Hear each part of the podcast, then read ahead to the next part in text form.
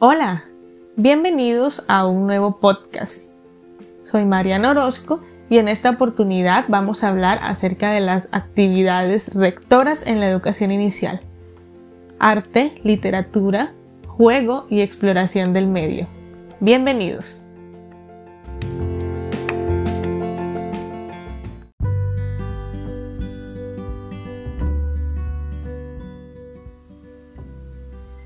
Bien, entonces ahora hablemos del arte en la educación inicial.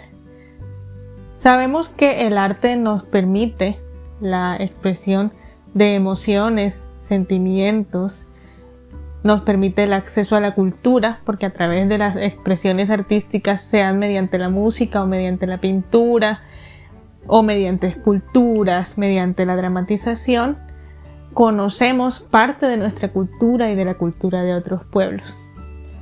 Pues bien, en la educación inicial a través de juegos, canciones, dibujos, los niños aprenden a insertarse en esa cultura, en ese ambiente en el que viven y aprenden también muchas expresiones sociales. También es importante recordar que la estimulación a través de la expresión artística posibilita el desarrollo del hemisferio cerebral derecho, el cual está implicado en todos los aspectos que tienen que ver con la creatividad, con la emocionalidad, mientras que la izquierda se encarga de la parte lógico-matemática. Entonces, por esto y mucho más, el arte es muy importante en la educación inicial. A los niños con discapacidad visual, además de permitirles acceder a la cultura en la que viven, también les ayuda a estimular aspectos relacionados con la motricidad, a incluirse con sus demás compañeros, a generar posturas apropiadas en caso de que haya dificultades de este tipo y a adquirir mayores patrones sociales o de socialización no solo en cuanto a interacción sino a formas de comportamiento.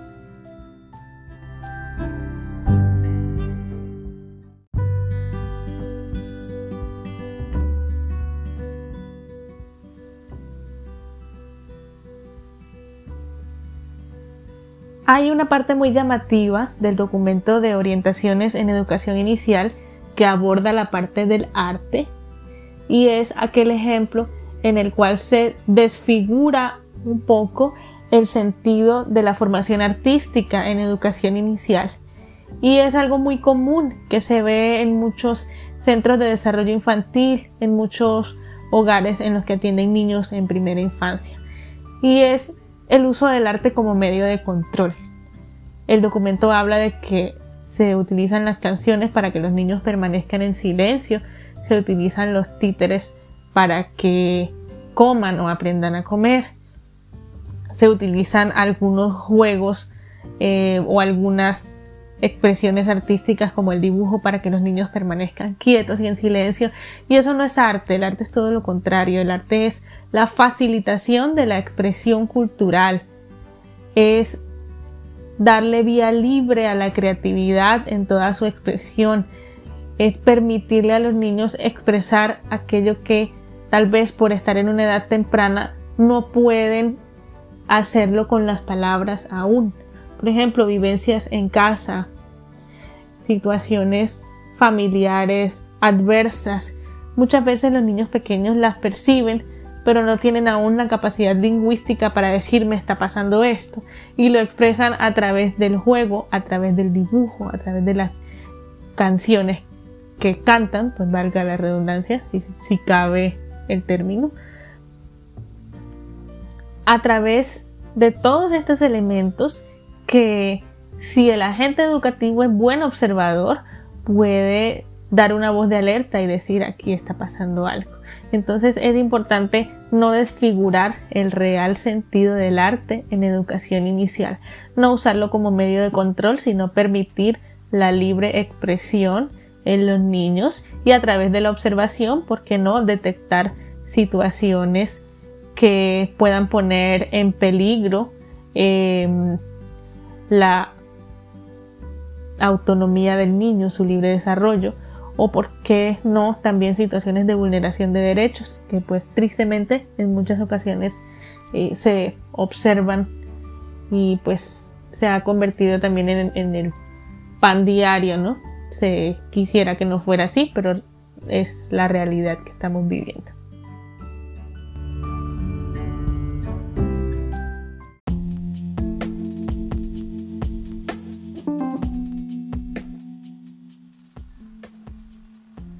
Hablar de juego es hablar de potencialidades, de capacidades, de experiencias, de libertad, de socialización, de aprendizaje de normas, de respeto por el otro, de interacción.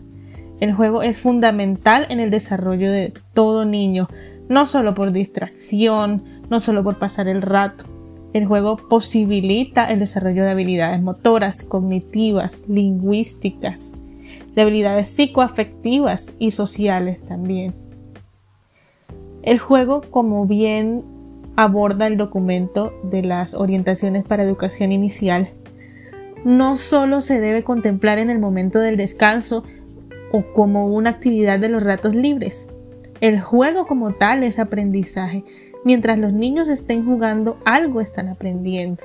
Y qué mejor manera de aprender en la primera infancia que a través del juego. Ahora, el juego no solo se da en el centro de desarrollo integral. El juego se da con los padres, con los vecinos, con los amigos, con los primos. De hecho, la interacción entre el bebé y sus padres o figuras de referencia inicia mediante el juego. El canto, el arrullo, las cosquillas, el balanceo, el esconderse, todos esos elementos hacen parte de la lúdica del juego y le permiten al bebé adquirir mayor confianza y como hemos visto en talleres anteriores, refuerzan el vínculo entre el niño y sus figuras de referencia o sus padres. Y ya sabemos que este vínculo es fundamental en el desarrollo de los niños con discapacidad visual, porque si este vínculo no se potencia de manera adecuada, se puede dar origen, se puede dar origen a trastornos. Y esto no solo pasa con los niños con discapacidad visual. Todo niño con dificultades en la formación del vínculo presenta trastornos del afecto, trastornos psicoafectivos que desencadenan más adelante en otros tipos de trastornos del desarrollo y demás. Entonces el juego es esencial en estas primeras etapas. Ya cuando inicia el proceso de socialización y cuando el niño empieza a asistir al centro de desarrollo integral o al jardín infantil, tenemos que empieza el contacto con los pares y empiezan los juegos con reglas, los juegos de turnos o los juegos libres. En estos juegos con reglas, el niño va aprendiendo que es que no todo es como él diga y que hay que llegar a acuerdos y que hay que socializar con los compañeros y que hay que planear antes de jugar cuáles van a ser las reglas que vamos a utilizar y cuáles vamos a dejar de lado porque de pronto esa regla no nos gusta porque es muy aburrida. A través del seguimiento de turnos, los niños y las niñas aprenden a esperar, a tomarse un tiempo, a respetar que el otro compañero o compañera está hablando y tener paciencia mientras su momento de participar llega. En cuanto a socialización, entre ellos hablan, se comunican, pelean, se reconcilian, en fin, cantidad de situaciones que suceden y también aprenden a recrear el mundo de los adultos. Juegan a comer, juegan a el supermercado, juegan a la tienda, juegan a la mamá, juegan a ser el profesor o la profesora y vuelvo al punto que hablamos en la parte del arte. Si sabemos observar estos momentos de juego, podremos darnos cuenta de que recrean muchas situaciones que viven en casa. Y si observamos situaciones, valga la redundancia, que no son correctas, tenemos la posibilidad de prender las alarmas, de dar una alerta y de entrar a investigar o a indagar qué puede estar pasando y si es necesario articular con otros sectores que puedan intervenir de mejor manera en dicha problemática. Entonces no hay que limitar los tiempos de juego en los niños, no hay que tratar de encauzar los juegos hacia una temática determinada. No hay que prohibirles jugar, al contrario, la mayor parte del tiempo ojalá la puedan pasar jugando porque mientras juegan aprenden y a través del juego expresan sus emociones, sus pensamientos, sus ideas y también logran ajustarse y adaptarse a los patrones de socialización y a la vida en sociedad.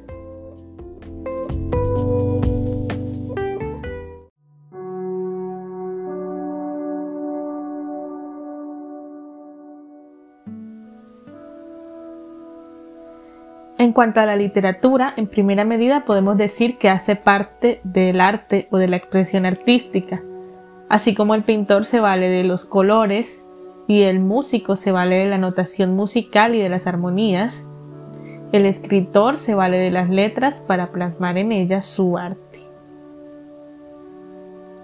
El lenguaje es fundamental en el desarrollo de los niños y las niñas, esos primeros juegos e interacciones entre la madre y el bebé o la figura de referencia configuran un lenguaje no verbal, el cual posibilita que los bebés se integren en el entorno en el que viven, que aprendan este tipo de acuerdos que se establecen y que expresen de cierta manera sus emociones, sus sentimientos, sus necesidades.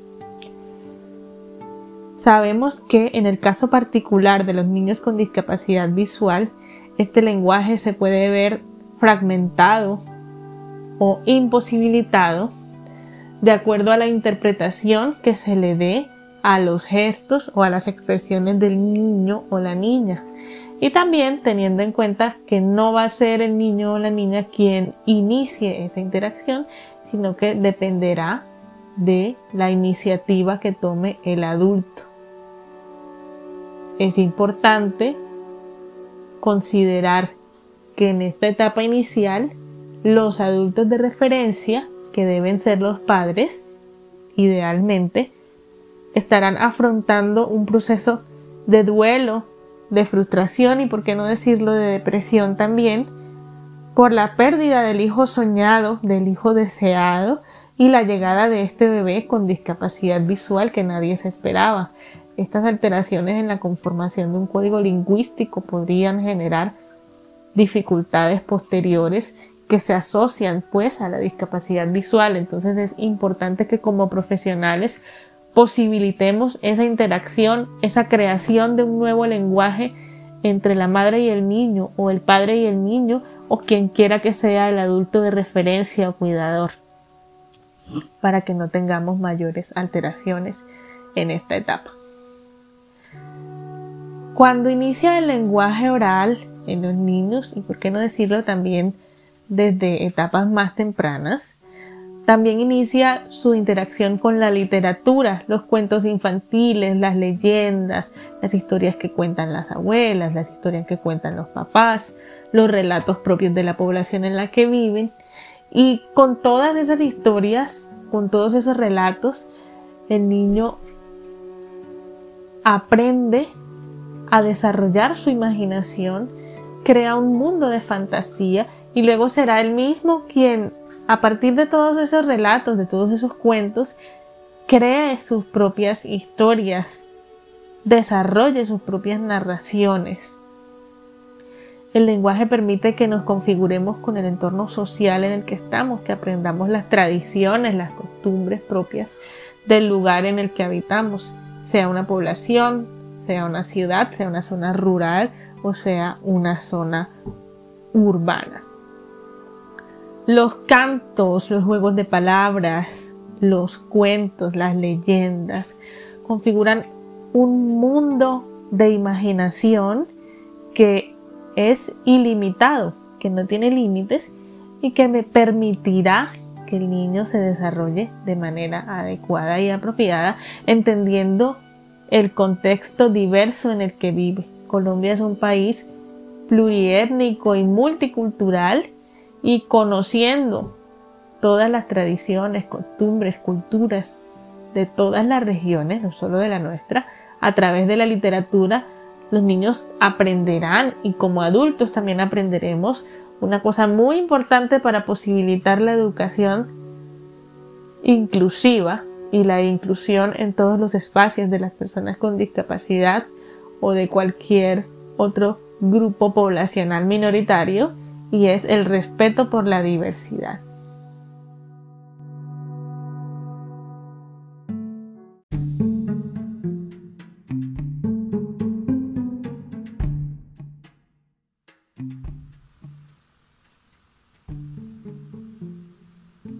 Tomemos ahora la exploración del medio. La exploración del medio cotidianamente es lo que llamamos curiosidad. Es ese interés y esa búsqueda constante de los niños por conocer cuáles son los objetos que están a su alrededor, qué hacen, para qué sirven, a qué huelen, cómo suenan, qué sabor tienen, cómo se ven, qué pasa si lo dejo caer al piso, cómo funciona por dentro. Esa capacidad que tienen los niños de indagar, de experimentar, es a lo que nos referimos con exploración del medio. Lamentablemente, esta capacidad suele verse diezmada cuando se trabaja con niños con discapacidad visual y es importante que los profesionales que trabajan con ellos los adultos de referencia, los agentes educativos, propicien momentos, propicien circunstancias en las cuales se promueva esta exploración del medio, porque es a través de la exploración del medio que el niño va a entrar en contacto con el mundo, va a saber cómo funciona la vida, cómo funcionan las cosas. Esta exploración del medio también le va a permitir al niño y a la niña desarrollar un pensamiento que podríamos llamar científico infantil, generar hipótesis, comprobar esas hipótesis, plantear problemas, recoger datos, realizar acciones que les ayuden a comprobar si esa idea que tienen o esa hipótesis inicial es cierta o no. En la exploración del medio también hay que tener en cuenta el contexto. Está mediada por factores sociales, socioeconómicos, culturales, los cuales pueden propiciar que haya una mayor o menor interacción con los elementos que están alrededor. Es fundamental que quienes trabajan con niños con discapacidad visual potencien en la mayor medida posible esta exploración del medio, permitan a los niños y niñas interactuar con cuantos objetos se pueda, claro, teniendo en cuenta condiciones de seguridad para el niño, sin ir a los extremos de la sobreprotección. Esta exploración del medio permitirá que los niños y las niñas sean seguros de sí mismos, sean personas autónomas, se promueve su independencia también. Entonces todos estos aspectos posibilitan un desarrollo óptimo, apropiado de los niños y las niñas. Y más aún, este aspecto se vuelve de una mayor importancia, de una mayor preponderancia cuando estamos trabajando con niños y niñas con discapacidad visual.